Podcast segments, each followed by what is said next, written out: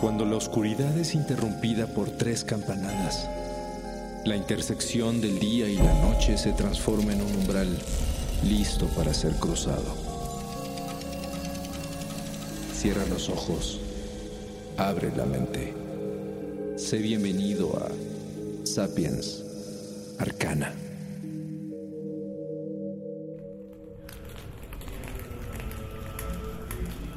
Esta mañana del último mes del calendario islámico en la antiquísima ciudad de la Meca es menos cálida que de costumbre.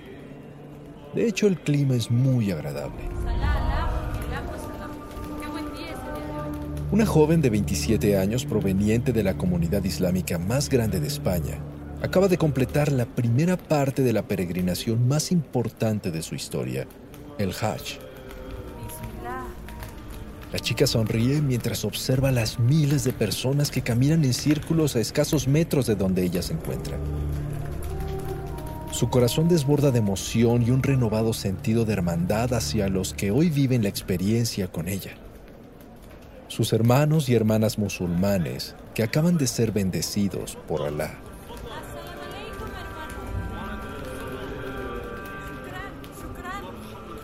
La recompensa espiritual no tiene descripción. Ella lleva varias horas en la gran mezquita realizando un sueño de toda la vida. Y ahora ya casi es su turno para beber agua del pozo sagrado de Samson. Las palabras de oración que memorizó desde hace tantos años resuenan en su mente, reforzadas por el recuerdo del contacto espiritual con la piedra sagrada que acaba de vivir hace menos de 40 minutos. Aún le faltan más visitas a otros puntos importantes de su primera gran peregrinación. Y por supuesto no puede esperar para arrojarle piedras al diablo en un par de días más. Pero por ahora la joven solo disfruta de la sensación única que la envuelve en este momento. La iluminación de sus sentidos, el poder de su devoción y la felicidad de conectar por fin con el poder divino de su creador.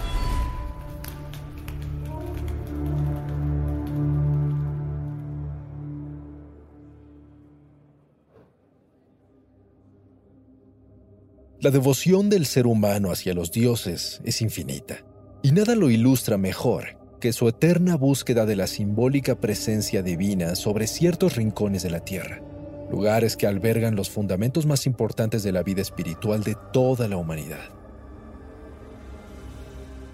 Mientras que a lo largo de la historia incontables pueblos establecieron sistemas teológicos compuestos por múltiples deidades, tres de las más grandes religiones del planeta reúnen a billones de fieles bajo el culto a un solo Dios. Conocidas como las religiones abrámicas, el judaísmo, el cristianismo y el islam son sistemas teológicos unidos por una raíz histórica común, asentada sobre una misma tierra, pero separados por siglos de interminables diferencias. Estas antiguas y profundas filosofías coexisten en medio de un caos natural estructurado de formas irregulares por el tiempo mismo, por la más sangrienta historia y los conflictos que nacieron de la lucha por el territorio y el derecho a profesar libremente la fe. Templos, iglesias, sinagogas, mezquitas, montañas sagradas, recintos legendarios. Durante milenios cada una de estas religiones ha consagrado el suelo de muchos rincones de la tierra pero ninguno es tan relevante para su propia existencia como sus asentamientos más sagrados. Sitios benditos que atraen anualmente a millones de peregrinos de todo el mundo y que podríamos considerar como auténticas ciudades de Dios. El ejemplo perfecto es Jerusalén, una verdadera tierra de tres mundos. Durante mucho tiempo esta ciudad fue considerada el centro del universo y también la puerta que conectaba al mundo de los mortales con el cielo, con la divinidad y con Dios. Situada en la actual Israel y con más de 4.000 años de historia, surge del desierto tapizada de eternos y tremendos conflictos, ya que tanto cristianos como judíos y musulmanes la consideran tierra santa, la reclaman como propia y harían cualquier cosa con tal de controlarla. Para comprender esta disputa necesitamos entender que las sagradas escrituras de las tres religiones, así como sus raíces, historias y leyendas, se desarrollan en el mismo territorio de Medio Oriente. Desde las profundidades de África hasta el desierto árabe, desde el río Nilo hasta el Tigris y el Éufrates, y aún más allá hasta donde el espíritu divino se percibe, los orígenes de estos extraordinarios credos se entrelazan de forma muy profunda. Y por supuesto esta coexistencia nunca ha sido totalmente pacífica, especialmente en lo que se refiere a la ciudad de Jerusalén. Por su gran valor histórico y religioso, este antiguo centro urbano ha sido codiciado y controlado por distintos pueblos, cuyos monarcas, guerreros y conquistadores han buscado quedarse con él a toda costa. Es por ello que a lo largo de su existencia, esta ciudad ha sobrevivido inmersa en un conflicto eterno, creado por la pasión religiosa y reforzado por la devoción de aquellos que harán lo que sea por obtener el favor de Dios y ser considerados el pueblo ungido. Y por supuesto, más allá del culto, el control de Jerusalén también ha sido codiciado por poderes políticos que reconocieron la gran ventaja estratégica que representaba sobre toda la región, los cuales trataron de conquistarla de formas violentas, llegando a causar varias veces su destrucción y reconstrucción. Así, las piedras más antiguas de Jerusalén han visto pasar tantas calamidades, guerra, sangre y muerte, que podríamos pensar que está construida sobre una tierra bendita, pero a la vez maldita. Nada de lo anterior ha logrado disminuir el inmenso poder místico de esta urbe de Dios. Por el contrario, es un espacio de gran diversidad, donde la presencia divina habita en cada rincón y es percibida con tan solo levantar la vista. Poblada por cristianos, judíos y musulmanes junto a personas de otras creencias, Jerusalén es una de las ciudades más espectaculares y de mayor riqueza cultural del mundo, en donde cualquier visitante puede encontrar una experiencia visual y espiritual extraordinaria. Imaginemos por un momento que de pronto nuestros pies se encuentran sobre el mismo espacio que algún día pisaron Mahoma, Abraham y Jesús de Nazaret o sobre una colina que acostumbraba visitar el legendario rey David, o que nuestros dedos se deslizan sutilmente sobre las piedras de la misma pared que tocó el mítico Herodes a un lado del templo de Salomón. Devotos y no devotos saben que todo es posible en Jerusalén. Este enigmático sitio sagrado, plagado de rincones maravillosos y profundamente interesantes. Del otro lado de la ciudad antigua, mientras los cristianos exploran los vestigios que dieron origen a su fe, los peregrinos creyentes del judaísmo se dirigen invariablemente al Muro de las Lamentaciones, el lugar más sagrado para esa religión. Ahí se realizan ceremonias, bar mitzvahs, oraciones y rituales de gran importancia para los devotos judíos de todas las nacionalidades. Este muro es en realidad una sección de las paredes de contención que rodeaban al monte Moriah, donde se construyó el templo de Salomón, el santuario más sagrado de la historia del judaísmo hasta su destrucción final en el año 70, y que sustituyó al primer gran templo en donde se dice se guardaba el regalo más grande de Dios al pueblo de Judá, el arca de la alianza con las tablas de la ley. Frente a una sección descubierta de este muro, los creyentes del judaísmo encuentran paz y establecen con sus plegarias un contacto muy cercano con la divinidad.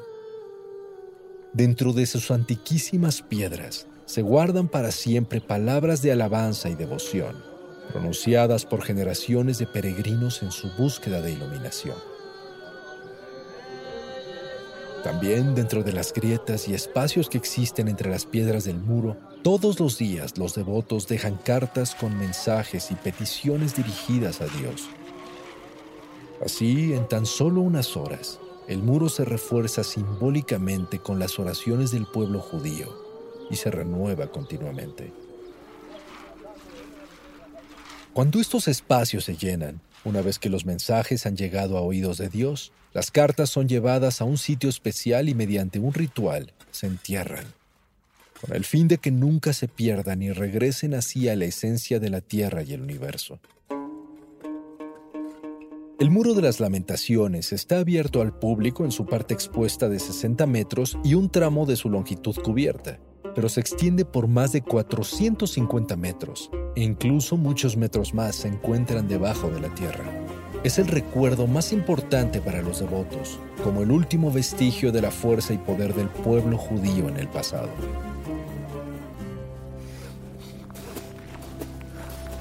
La Vía Dolorosa un camino repleto de símbolos que marca la ruta por la que, según las creencias cristianas, Jesús de Nazaret fue llevado al Gólgota hacia la crucifixión después de ser condenado a muerte. El lugar donde se realiza este recorrido se encuentra en la sección más antigua de Jerusalén, la cual está completamente amurallada y a la que solo se puede acceder por alguna de las siete puertas aún abiertas. La Vía Dolorosa o Vía Crucis se adentra profundamente en el barrio islámico de la ciudad antigua. Inicia en la fortaleza Antonia y termina en el Templo del Santo Sepulcro. Al recorrerlo se encuentran distintos puntos importantes o estaciones marcadas con capillas, iglesias, oratorios e inscripciones que pertenecen a distintas órdenes religiosas de varios países. Este recorrido es totalmente simbólico, ya que no hay manera de saber exactamente cuál habría sido la ruta histórica original.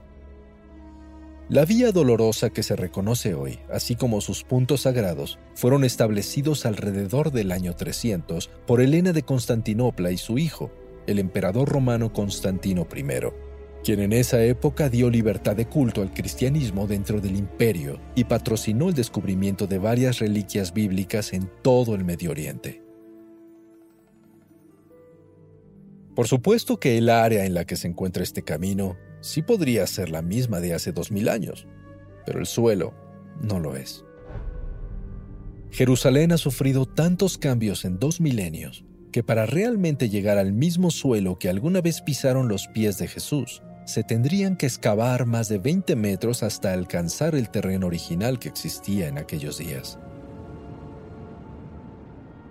Al final de la vía se encuentra el templo más sagrado del cristianismo, la iglesia del Santo Sepulcro, que alberga lo que se cree que fue el montecillo sobre el que se realizó la crucifixión, llamado el Calvario, y la tumba vacía en donde, según los textos sagrados, Jesús fue enterrado pero resucitó milagrosamente al tercer día.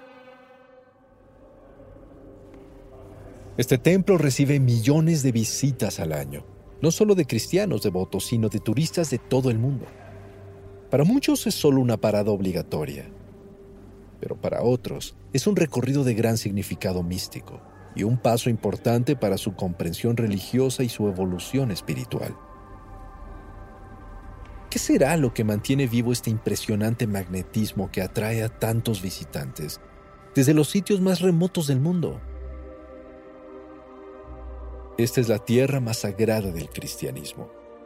Cada metro del camino, cada piedra del Calvario y del Santo Sepulcro retienen un poco de la energía mística que trae consigo cada uno de los millones de devotos que realizan sus rituales más profundos y simbólicos en un espacio seco y triste, pero tocado por la mayor bendición de Dios.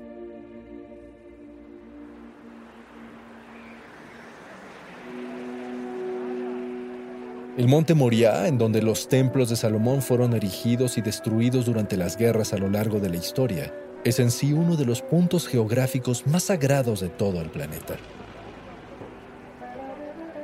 En este sitio, según la religión judía, el primer hombre, Adán, fue creado del polvo de la tierra.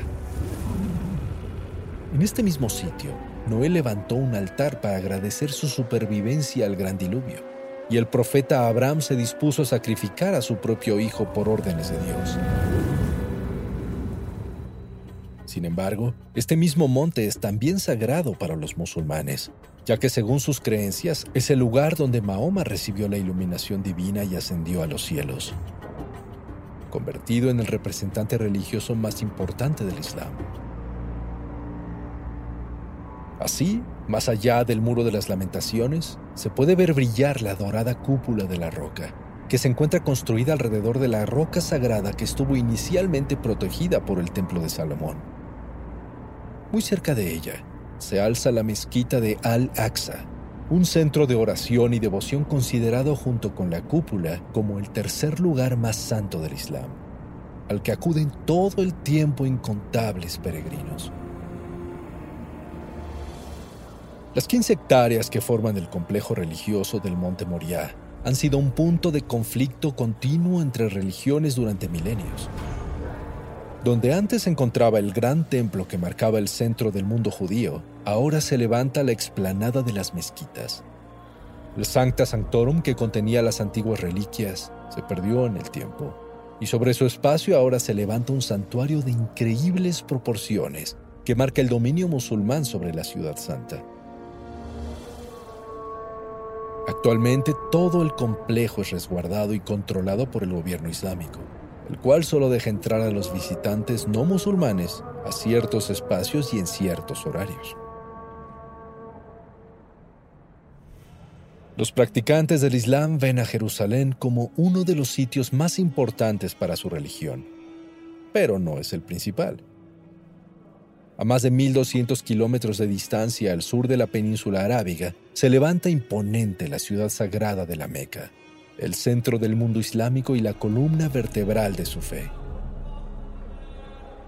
Esta ciudad es considerada por los islámicos como el lugar en donde reside la divinidad, tanto así que todos los días, durante sus múltiples oraciones, los devotos de todo el planeta se postran mirando en dirección a la Meca no importa en qué lugar se encuentren. Es el lugar de nacimiento de Mahoma y el segundo bastión de la filosofía islámica, juntos con la ciudad de Medina, que se encuentra a solo 330 kilómetros de distancia. El peregrinaje religioso a la Meca o Hajj es un viaje que todo islámico sabe que debe hacer al menos una vez en su vida si le es posible. Se realiza en el último mes del calendario y es la prueba más grande de profesión religiosa que existe. La gran mezquita de la Meca, Masjid al-Haram, alberga en su patio central un templo en forma de cubo llamado Kaaba, considerada la casa de Dios, el cual se dice fue erigido por el propio profeta Abraham junto con su hijo Ismael. A la cava, de más de 15 metros de altura, se puede ingresar por una pequeña puerta. Está cubierta con una inmensa pieza de tela negra y contiene solo unos pocos elementos religiosos en su interior. Pero justo ahí está uno de los enigmas más grandes del mundo religioso, ya que en una de las esquinas de la cava se encuentra empotrado el objeto místico más misterioso de la historia la piedra negra de la Meca. Llamada también Al-Ahar al-Aswad, esta piedra existe desde tiempos preislámicos como un objeto legendario que cayó desde el cielo al principio de los tiempos. Una leyenda dice que el ángel Gibril o Gabriel se la dio a Abraham, quien la puso en la cava al finalizar su construcción, y se dice que en sus inicios era blanca, pero fue oscureciéndose gracias a los pecados de quienes la tocan.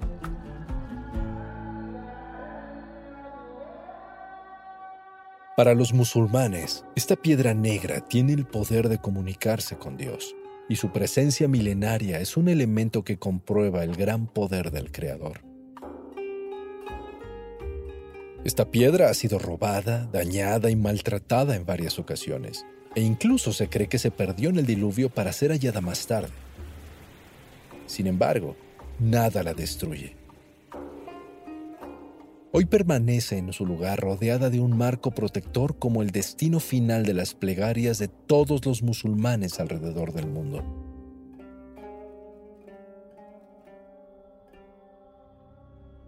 La Meca es el marco de la vida mística del Islam y atrae de forma irresistible a millones de personas al año. A la más importante peregrinación a esta ciudad o Hajj se le llama el quinto pilar del Islam y se realiza para mostrar la solidaridad del pueblo musulmán alrededor del mundo, así como su devoción y sumisión a Alá.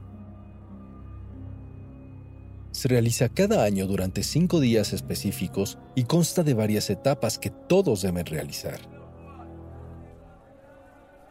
Miles de personas se reúnen en la gran mezquita para iniciar su ritual, primero caminando siete veces alrededor de la cava, para después tocar o besar, si les es posible, la piedra negra.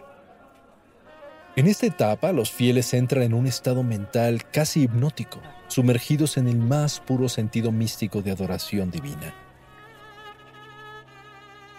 Posteriormente, aún en la gran mezquita, recorren siete veces el camino entre las colinas de Al-Safá y Al-Marwah, realizan oraciones y beben agua bendita del pozo sagrado de Samsam. Más tarde, viajan fuera de la ciudad y hacen vigilia de pie en las llanuras del monte Arafat. Visitan otros lugares sagrados y tiran piedras de forma simbólica sobre pilares que representan al diablo.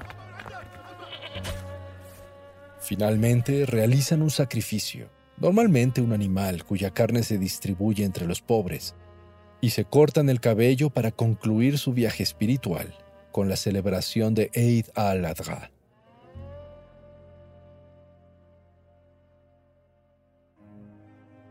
La Meca y Jerusalén no son las únicas urbes sagradas que podemos llamar ciudades de Dios. Sin embargo, la atracción que ejercen sobre los devotos parece inexplicable Tal vez solo sea la tradición religiosa e histórica la que lleva a tantos peregrinos a visitarlas. O tal vez es el verdadero poder divino e infinito el que atrae con tal fuerza. El llamado del Creador a un lugar desde donde pueden verdaderamente escuchar la palabra de Dios.